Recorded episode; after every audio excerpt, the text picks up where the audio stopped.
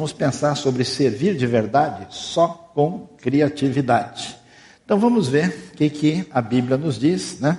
Aí você pode jogar basquete aí dessa forma aí, se você conseguir. E vamos começar então lendo o texto de Gênesis que diz o seguinte: Então disse Deus: façamos o homem a nossa imagem, conforme a nossa semelhança. Domine ele sobre os peixes do mar, sobre as aves do céu, sobre os grandes animais de toda a terra, e sobre todos os pequenos animais que se movem rente ao chão. Criou Deus o homem à sua imagem.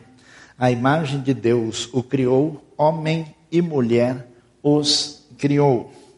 É interessante a gente observar ah, o que encontramos na Escritura, a partir daquilo que a gente encontra na doutrina da criação, como é que Deus aparece nesse projeto da criação definido em Gênesis.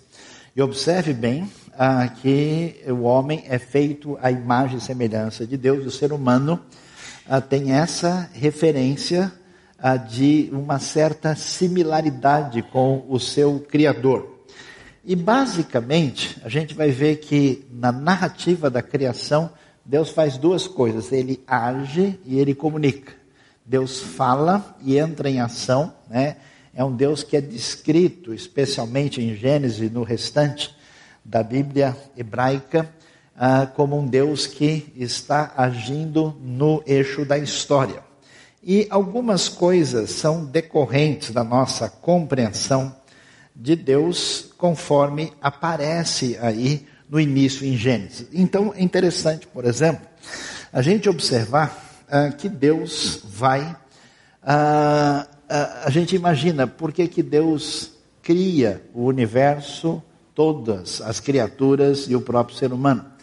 Deus não precisava criar. Deus eh, não estava numa espécie de mega solidão celestial e ele não tinha ninguém para com quem conversar. O WhatsApp dele estava vazio, né? E aí ele então resolveu achar um jeito. Não, não havia necessidade. A triunidade divina define exatamente que Deus existe desde a eternidade e se comunica nesse grande mistério que é a divindade em amor desde sempre. Então foi soberanamente que Deus decide criar tudo a partir de um projeto de alteridade saindo de si para por meio do seu amor a, e da sua soberania dar origem ao universo a todas as criaturas e finalmente ao ápice da criação, que é o ser humano na narrativa de Gênesis. E é interessante, porque a maneira como Deus faz tudo é cheio de criatividade, né, bastante marcado. Podia simplesmente, então, disse Deus, e tudo foi feito. Não, mas o texto dá todos os detalhes, tem um monte de uh, detalhes específicos, a marcação, quando, como, como é que é. Uh, Deus é a referência, né? A própria criação diz: façamos o homem, já está no plural. Essa identidade de Deus, onde misteriosamente ele é singular e plural ao mesmo tempo, é a referência da comunidade depois. Esse Deus comunica, né? Ele sai de si para ir na direção do outro, ele fala. Basicamente, nós temos a palavra de Deus, o nome de Deus dado a nós.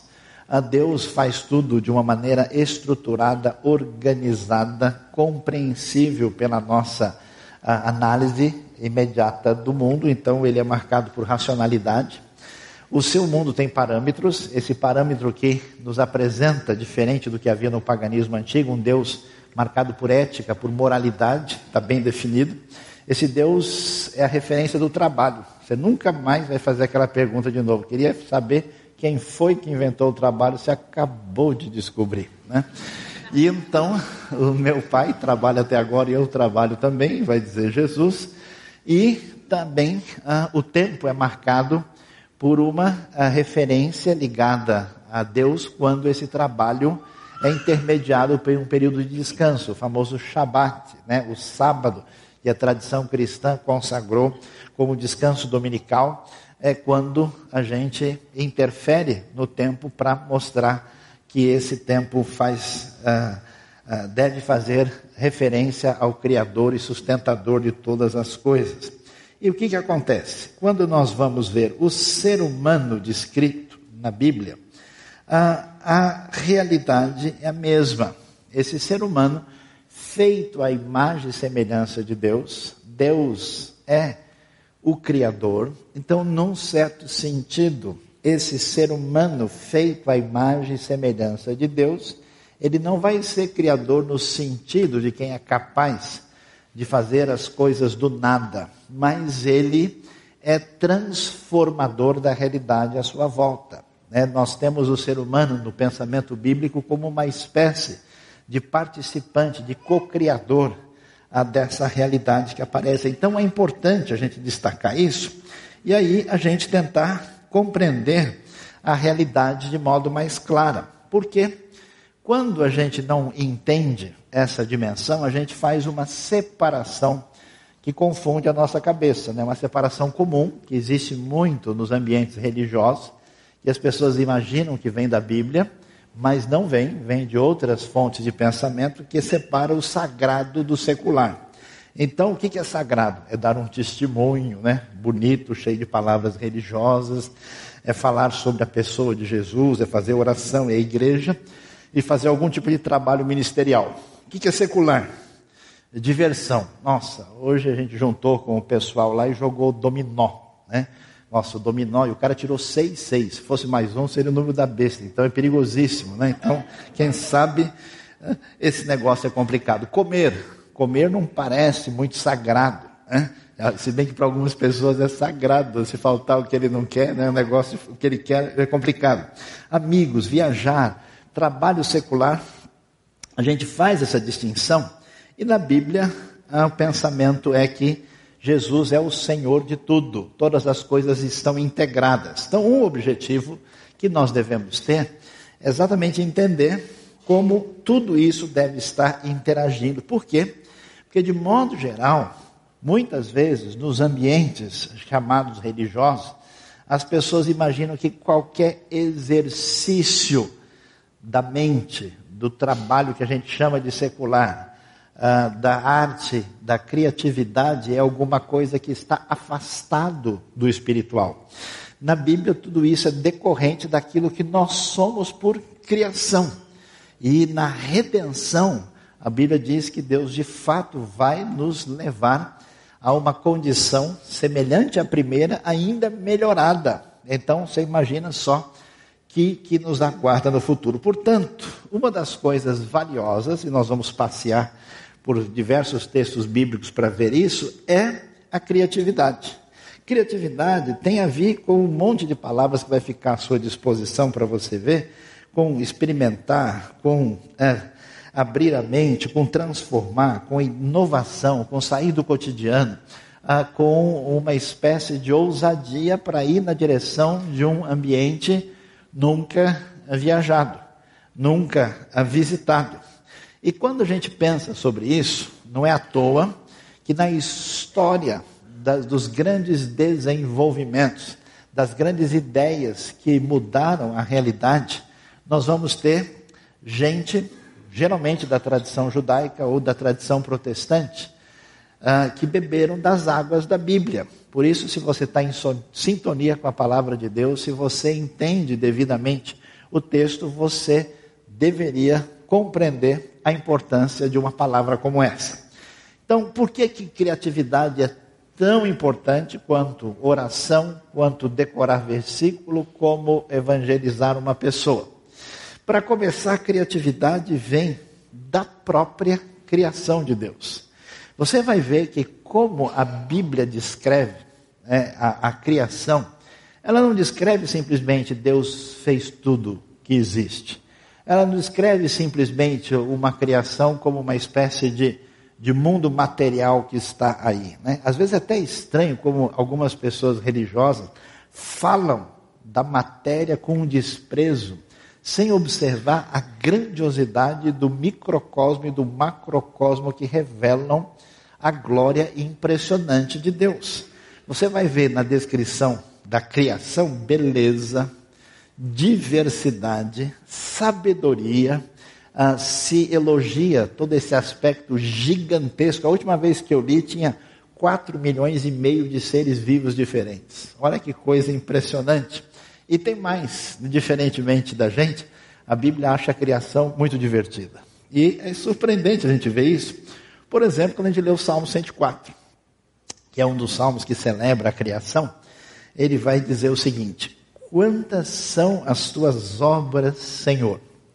Fizeste todas elas com sabedoria. A terra está cheia de seres que criaste.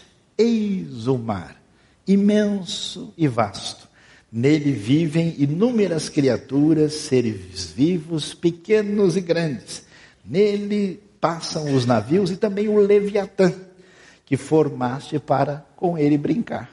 Leviatã era um monstro. Alguns acham que era um tipo de plesiosauro, alguns acham que talvez seja aí um desses seres maiores aí do Mediterrâneo, quem sabe um cachalote mais expressivo, alguma coisa assim, e todo mundo tinha pavor, e a Bíblia, num um tom super divertido, diz: Deus, o Senhor fez aquela, aquela fera gigante no, no mar, né? Para de vez em quando se divertir e fazer bilu-bilu né, com o Leviatã. E é muito interessante, é muito bonito, é muito assim particular a, a maneira como a Bíblia nos apresenta isso. Por isso que uma das referências da ciência, a que também dialogou muito com o pensamento bíblico teológico, Albert Einstein, famoso pela física e a teoria da relatividade, ele vai dizer: criatividade é inteligência, divertimos. Então, divirta-se. Vamos ver se você sai daqui e cria alguma coisa antes da gente ir embora. Ah, interessante que a criatividade não é apenas marca, se a gente pode dizer a palavra apenas da criação, da diversidade. Né? Aquela primeira figura que a gente vê é o pássaro diamante, com um monte de cores.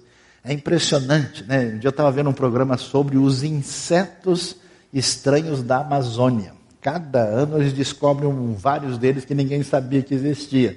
Insetos coloridos, insetos diferentes, é um negócio assim é, a gente só pode dizer que Deus teve tempo de pensar em tudo isso porque Ele tem a eternidade à sua disposição. Mas são muitos projetos, é muita coisa impressionante, detalhada. E esse Deus, marcado por essa uh, extraordinária criatividade, quer adoração marcada por criatividade. A gente, quando não entende isso direito, a gente pensa o seguinte: eu tenho que pisar dentro do quadrado. Se eu pisar fora, a coisa vai ficar complicada. Mas nós vamos ver diversos textos que nos convidam a trabalhar indo nessa direção. Adoração, por exemplo, se e pensa e se define como algo que vem do coração, algo que é decorrente da experiência.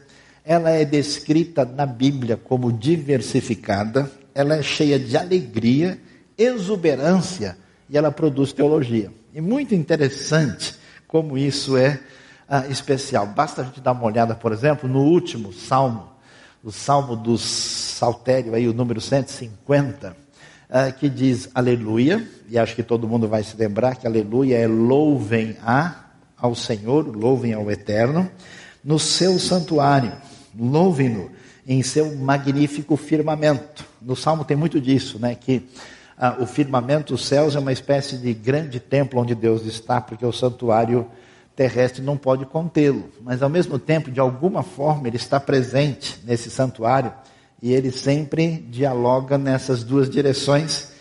E louve-no pelos seus feitos poderosos, louve-no segundo a imensidão da sua grandeza. E aí começa a orquestra, o Big Band dos Salmos. Né? Louve-no ao som de trombeta, louve-no com a lira e a harpa. Você imagina, a gente viu uma adoração criativa meio eletrônica aí no começo da nossa celebração, mas fazer um instrumento de qualidade é coisa difícil. Né? A gente vem aí como os, os famosos Stradivarius da vida aí, os mesmos instrumentos de hoje, feitos com perfeição. Imagina o que é fazer um instrumento naquele tempo. Imagina o que é fazer um instrumento na época de Davi ou anterior a Davi.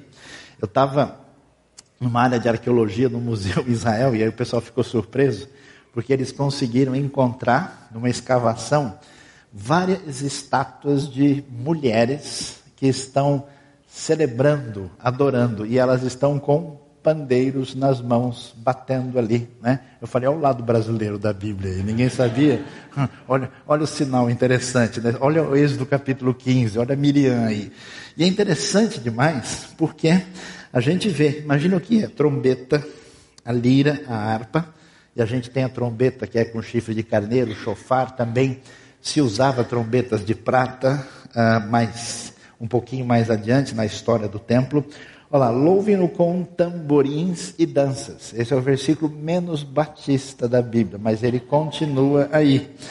Louve-no com instrumentos de cordas e com flautas, louve-no com símbolos sonoros, louve-no com símbolos ressonantes. O salmo faz questão de gastar tinta, de gastar palavras, de fazer uma lista de todas as formas variadas de instrumentos que glorificam a Deus. Porque existe uma chamada à diversidade. Existe uma rejeição da monotonia. Existe uma ideia de que uma pessoa que faz um negócio só porque esse é o jeito de fazer. Não, é a gente fazer isso de uma maneira bonita, ampla, diversificada, marcada por bastante criatividade.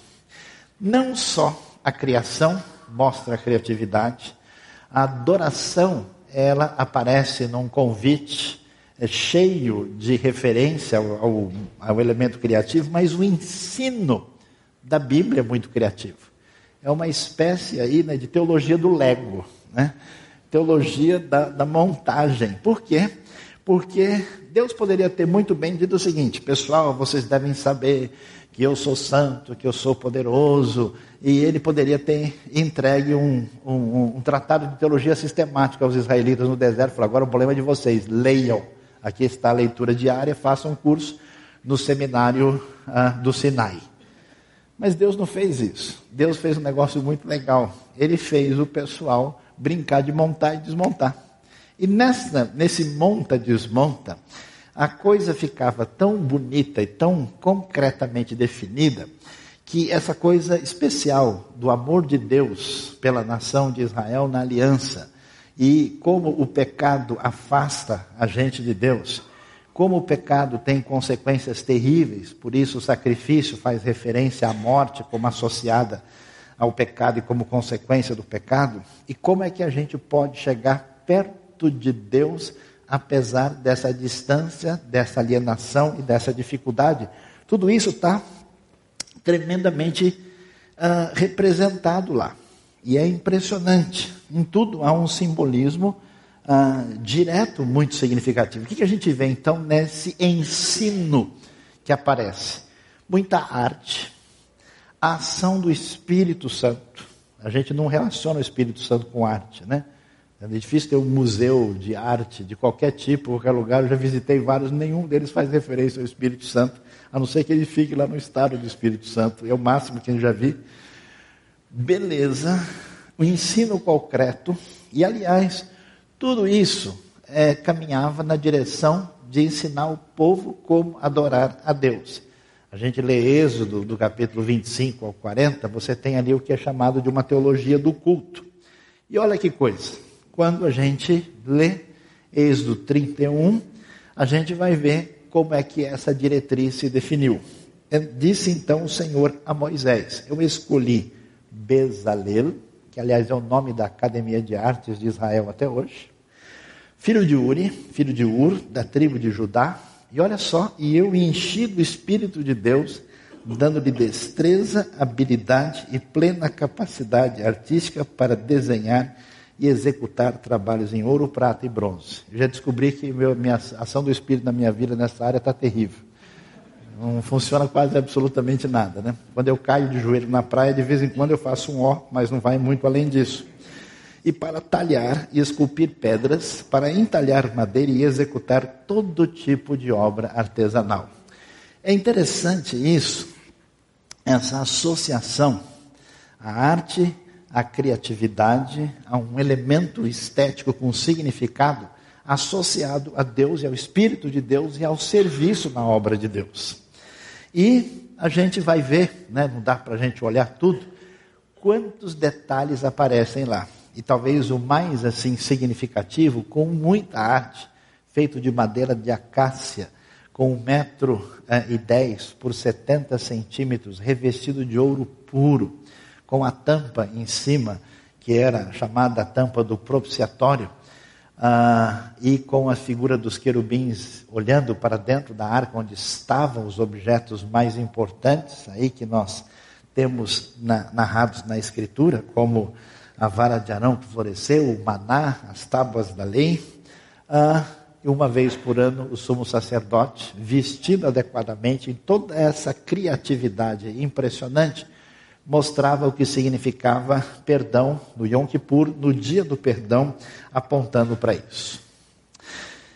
Uma coisa que continua apontando para a gente na direção da criatividade, dessa ação necessária que nós devemos ter na nossa vida, na nossa relação com Deus, na nossa caminhada, é o silêncio divino. Por quê? Porque muitas pessoas imaginam que Deus é simplesmente um, uma espécie de comandante de quartel. Então ele, um, dois, um, dois, esquerda, direita, esquerda, direita. Tem muito cristão que se, né, se ele, ele, se comporta assim. E às vezes ele chegando para você, você e fala, escuta, pastor, é primeiro ou, é esquerda ou direita? Para que lado que eu piso? E é basicamente um tipo de vida sem qualquer autenticidade e caminhada legítima. É interessante que Deus muitas vezes não responde. Por quê? Porque ele quer que você entre em ação. Muitas vezes não há diretrizes especificadas na Bíblia. Eu acho interessante, você vai ler, por exemplo, uh, o texto dos dons espirituais. Ele é extremamente detalhado. Aquele que tem dom de ensinar, que ensine. Obrigado, beleza. Resolveu tudo. Por quê? Porque não tem o como. Por que, que não um como? Porque não é para ter. Como é que eu faço? Se vira, vê se arruma um jeito de descobrir. Se ensinar nos tempos antigos era com pedra de argila e fazendo né, desenhos nela e depois tinha lá o seu caderninho de 20 quilos. Ajudava o cara a perder peso quando ia para a escola. Hoje em dia você ensina no Instagram. Hoje em dia você tem uma série de realidades distintas. Por isso, Deus muitas vezes fica em silêncio. Deus faz com que a pessoa fique na espera. Não é impressionante? Um apóstolo Paulo, que é o apóstolo Paulo, pedindo que Deus resolvesse o problema dele, ele recebe uma palavra consoladora do tipo: A minha graça te basta. Gostou? Beleza? Quer, quer conversar mais? Eu insisti com ele. Mas a realidade não é assim. Existe um, um perigo na nossa mente o nosso relacionamento, eu diria, irresponsável diante de Deus, quando a gente quer deitar eternamente em berço esplêndido e não tomar nenhuma atitude e supostamente dizer que Deus vai mostrar para mim o que eu devo fazer. E às vezes a coisa não é assim. Ah, Deus espera ação, Deus espera atitude e Deus espera muitas vezes uma ação criativa. Por isso que dos trono celestial, surgem uma série de situações embaraçosas para os seus servos, só para ver como eles se viram. Amém, irmãos? Quem foi abençoado, levante a mão. Quem gostaria de vir aqui à frente agora, vamos orar, né? É interessante. Olha só o que diz Isaías. Verdadeiramente, tu és um Deus que se esconde, ó Deus e Salvador de Israel. Se Deus é o Salvador, como é que ele se esconde? Isaías está falando no momento em que o povo está sendo restaurado do cativeiro que parece não ter explicação. O que, que as pessoas querem? Não querem um Deus que se esconde, que é um Deus que se vê. Quais são os deuses que se veem? São os ídolos, que são manipulados por nós, que na verdade refletem o nosso controle indevido das coisas. Por isso, todos que fazem ídolos serão envergonhados e constrangidos, juntos cairão em constrangimento. É necessário entender que Deus não apresenta uma espécie de programa fatalista sobre a nossa vida. Por isso, na Bíblia tem uma série de histórias interessantes que mostram para gente a hora do santo jeitinho. Sabe que o jeitinho é complicado, tem vários jeitinhos. Eu vou até tomar um copo d'água, porque o negócio é difícil. Né? Tem vários jeitinhos aí com guarda de trânsito, né? com fiscal da prefeitura e outras coisas mais que nem convém mencionar entre nós, que são absolutamente dispensáveis porque são prática de desonestidade e de corrupção. Mas existe o lado bom do jeitinho. Até a língua hebraica tem uma palavrinha chamada leristadeira que significa exatamente isso: ajustar a situação.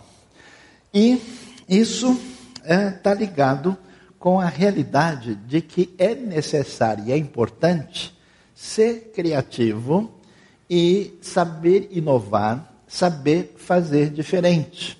Por quê? Porque, primeiro, a vida é imprevisível.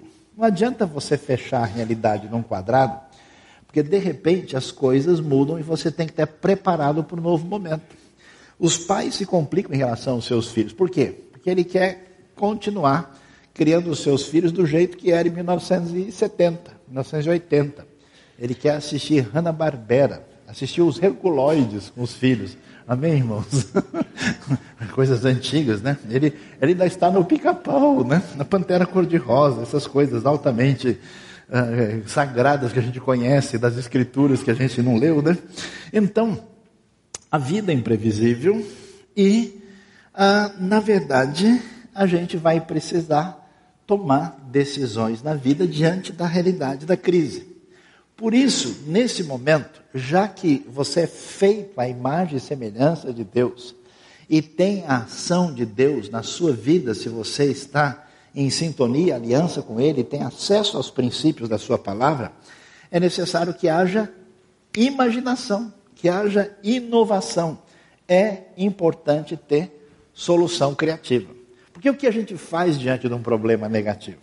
A gente às vezes chora, dizendo, está vendo? tinha que acontecer comigo. Eu sou assim mesmo. Né? Quando tem que acontecer alguma Se eu vendesse caixão, ninguém morria. Minha situação é desse jeito. É terrível. A pessoa começa a se lamentar e até começa a explicar. Não, eu sou assim porque tem a maldição na minha família. Eu ouvi dizer que o meu bisavô comia abelha viva. E por isso, né, eu tenho cara de mel, e aí aconteceu isso, parará, explica, né, tal, eu tenho sangue doce, todos os pernilongos bebem somente o meu sangue, e tem alguma coisa, eu vou repreender os pernilongos, né. A pessoa começa a entrar num processo negativo, ou então a pessoa trava, ele fica inativo, ou ele mistifica, né, joga a responsabilidade de alguma maneira, em alguma força oculta que ele não tem, acesso de como compreender, ou tenta, com ira, com raiva, responsabilizar os outros pelas dificuldades que ele está passando, que é um processo inadequado de lidar com os momentos difíceis. É necessário, com uma atitude positiva, de fé, de dependência de Deus, agir de uma maneira favorável e capaz. É mais ou menos como a história do nascimento de Moisés. A mãe dele não teve medo do faraó.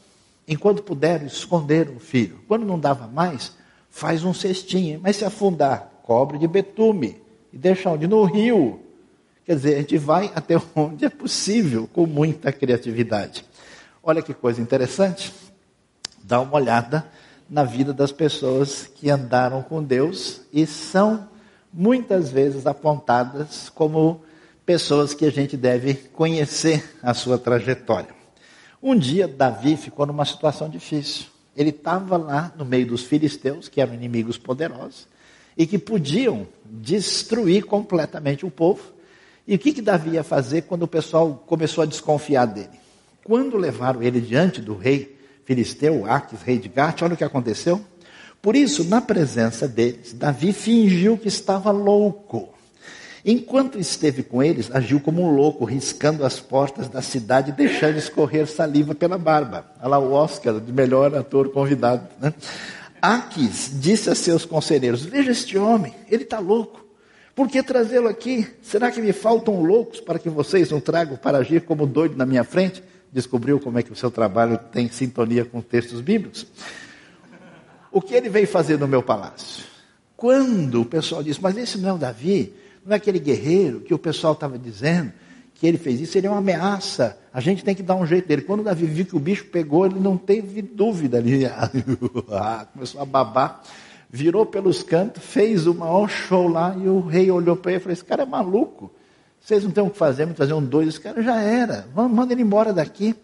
E nisso Davi salvou a sua vida. Interessante que no texto bíblico não aparece nenhuma espécie de ideia mistificada. Davi se salvou pela sua criatividade, pela sua atitude.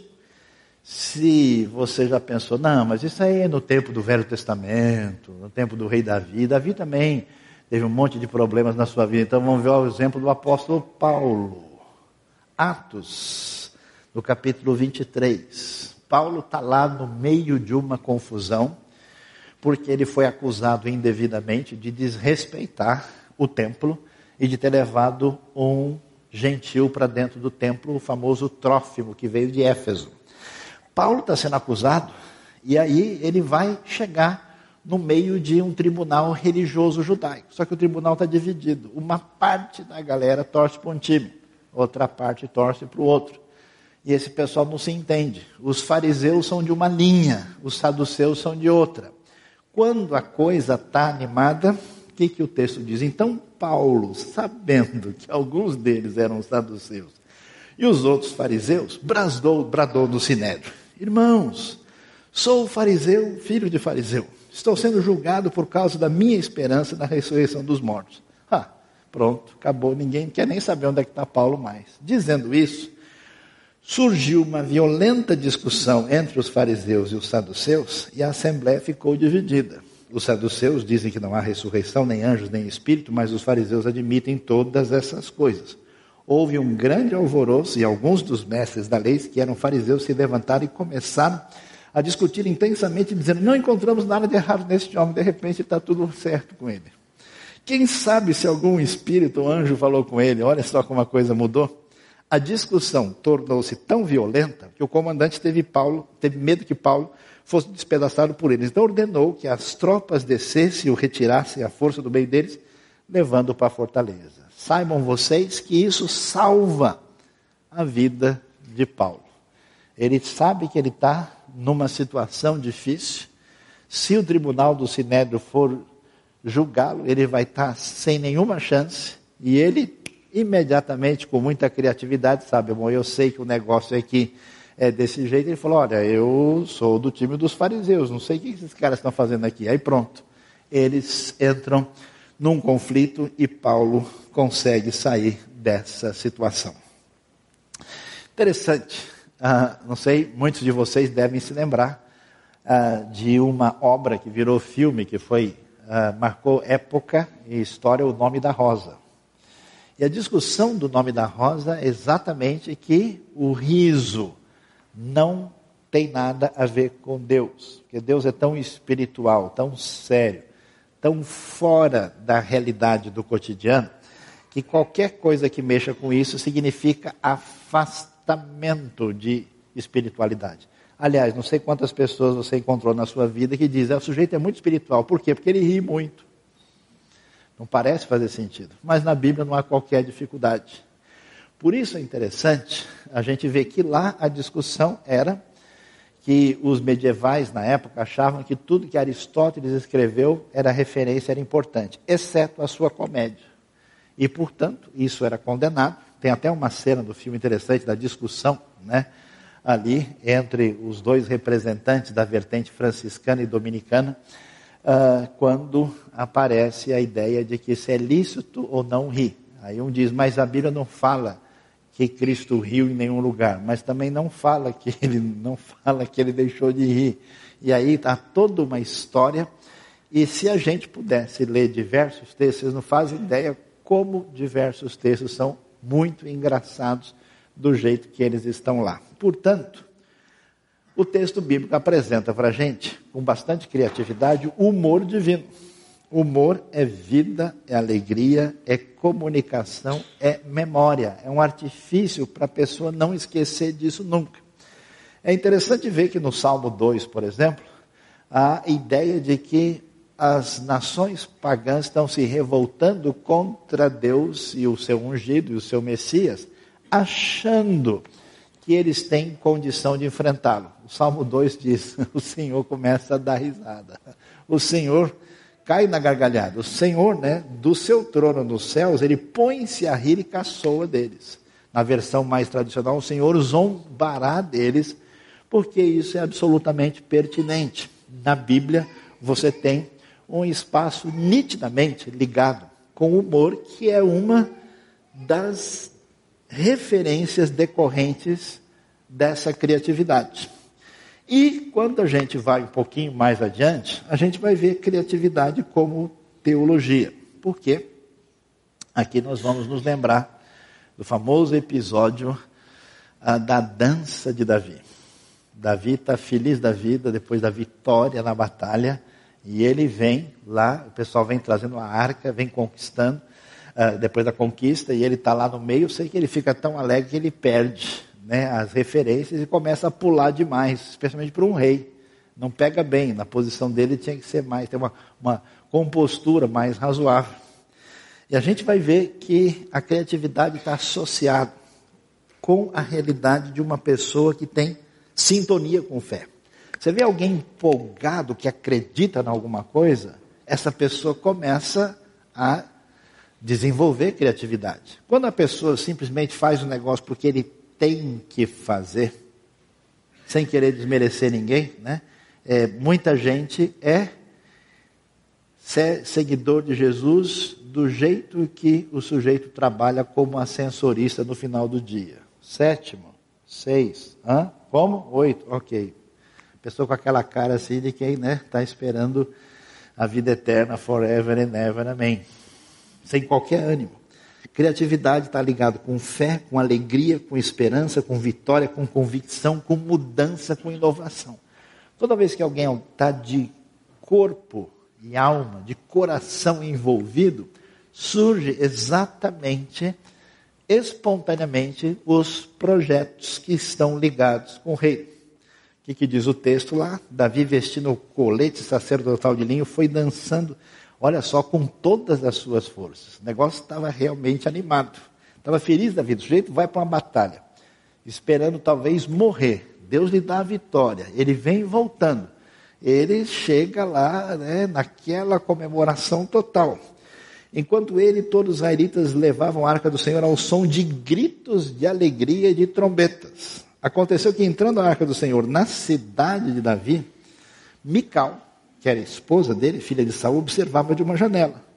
E ao ver o rei Davi dançando e comemorando perante o Senhor, ela o desprezou em seu coração. E a Bíblia vai mostrar que Deus a repreende, rejeita profundamente a sua atitude de não estar em sintonia com uma adoração comemorativa e criativa. E aí, o que, que a gente vê? a gente volta para a dimensão quando a gente precisa entender que o Deus da nossa salvação, Deus do nosso perdão, é o mesmo Deus que nos criou. Eu fico impressionado quando a gente pensa no reino, nos projetos e como tem gente produtiva, criativa e capaz de fazer tanta coisa na vida acadêmica, na vida profissional, na vida pessoal, às vezes por um mero gosto, às vezes simplesmente para ganhar um pouco mais de dinheiro, às vezes por uma realização, e no reino a pessoa improdutiva, porque ela acha que essa criatividade que serve a pessoa para fazer uma receita nova, para compor uma música nova, para fazer uma obra de arte que ela acha que é uma higiene mental, para desenvolver um projeto X aqui, projeto social, projeto na área de TI, projeto de todos os tipos, a pessoa não desembucha, não sai do lugar, não desenterra, porque ela vive numa separação de realidade que não corresponde à proposta da Escritura Sagrada. Por isso, a gente deve viver a vida da seguinte maneira: desfrute de tudo que existe como se fosse um culto. Aquela ideia, né? De que todo, a manga que a gente come, amém, irmãos? Quem foi abençoado? A manga está cara, vamos mudar a goiaba, né? mais barato um pouco, né? Que a gente come, né? É para a glória de Deus, né? Ah, o enfeite que alguém põe ah, num doce que vai ser servido para visita, tudo que é feito ah, de coração, uma simples, um simples desenho, ah, alguma coisa que a gente faz, até mesmo para ah, duas, três crianças brincarem. Isso deve ser feito como um ato de adoração a Deus. E ao mesmo tempo, alegre-se em Deus em tudo.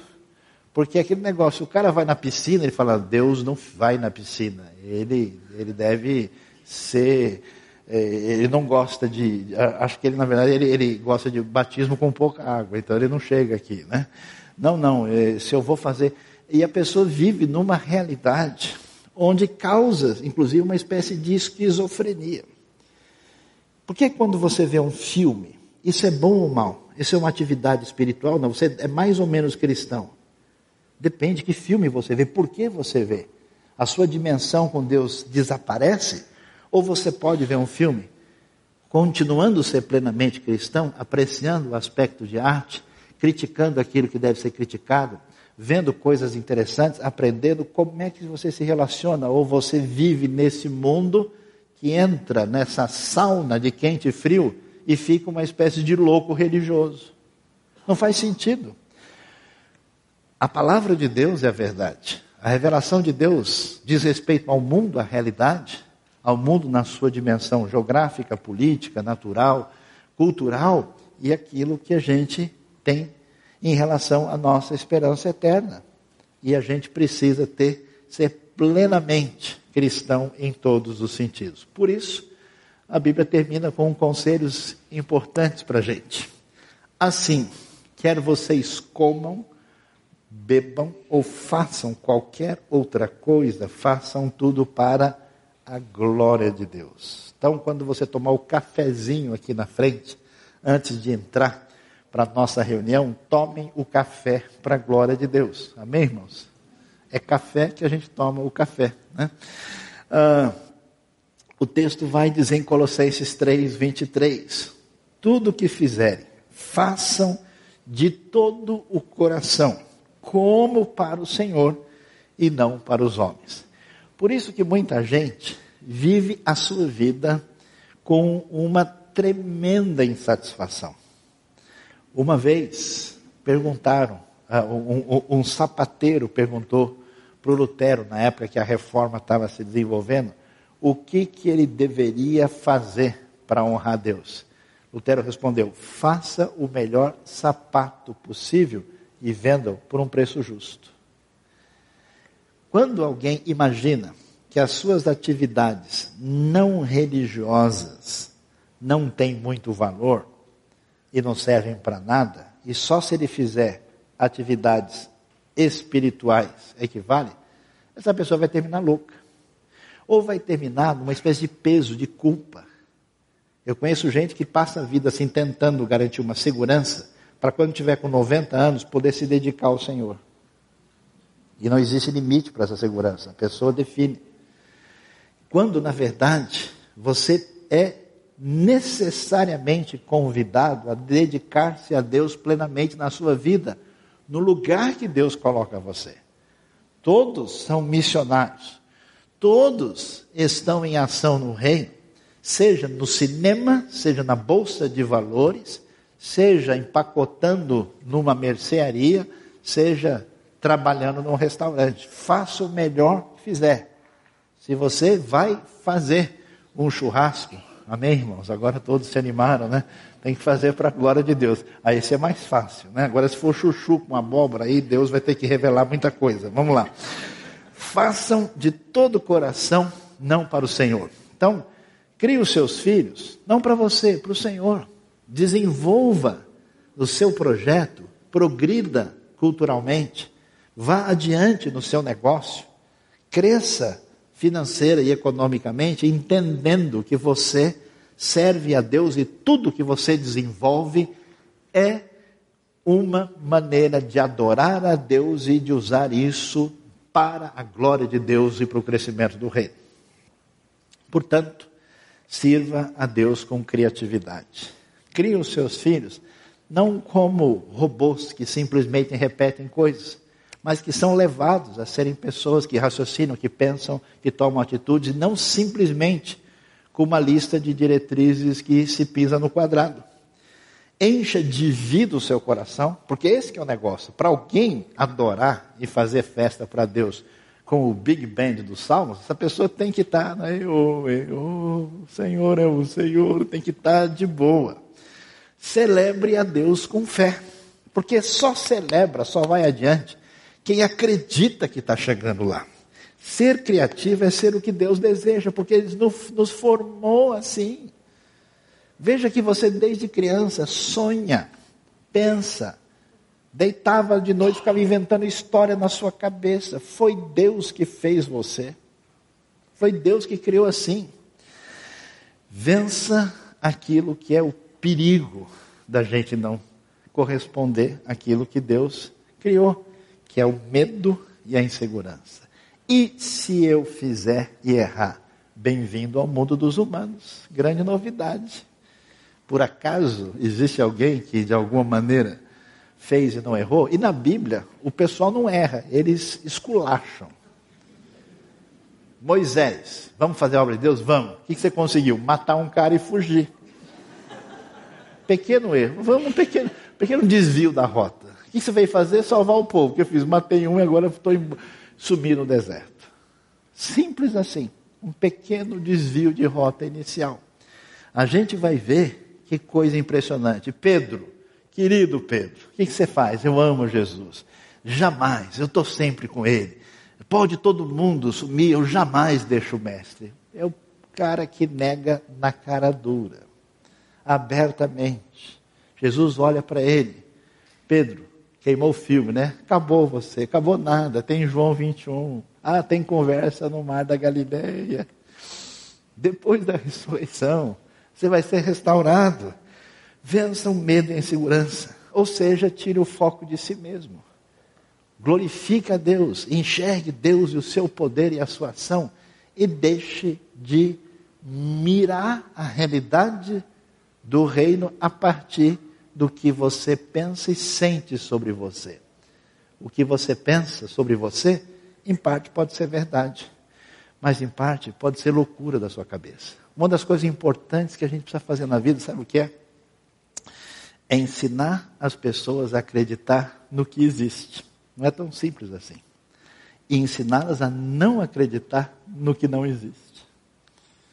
Por mais que seja tão óbvio, tem um monte de fantasma, bobagens, medos e, e loucuras na nossa cabeça que a gente mesmo criou e não tem nada a ver com a realidade. Por isso, criatividade é a inovação necessária que abre o caminho do futuro. Toda vez que Deus virou a página na direção da frente, ele botou os servos deles numa situação difícil, agiu com poder e tocou a vida deles, e na hora que o bicho pegou, Deus soltou ele lá e ficou olhando. Vamos ver o que, que o rapaz faz nessa hora. Elias, é a sua vez. Moisés, é a sua vez. Pedro e João, é a sua vez. João, como é que você é? Ah, Senhor, eu não suporto samaritano. Eu quero acabar com esses caras porque eles são muito sem noção. João, o Espírito Santo vai ser derramado sobre os samaritanos. Sabe quem que eu chamei? Vai lá, você e Pedro, você vai ter uma tarefa maravilhosa para ser realizada. Deus abençoe a nossa vida, Deus abençoe o nosso coração e nos ajude a entrar em dimensão com essa capacidade que é tão importante no reino de Deus e abençoa a vida de tantas pessoas. Deus abençoe o nosso coração nessa manhã. Amém.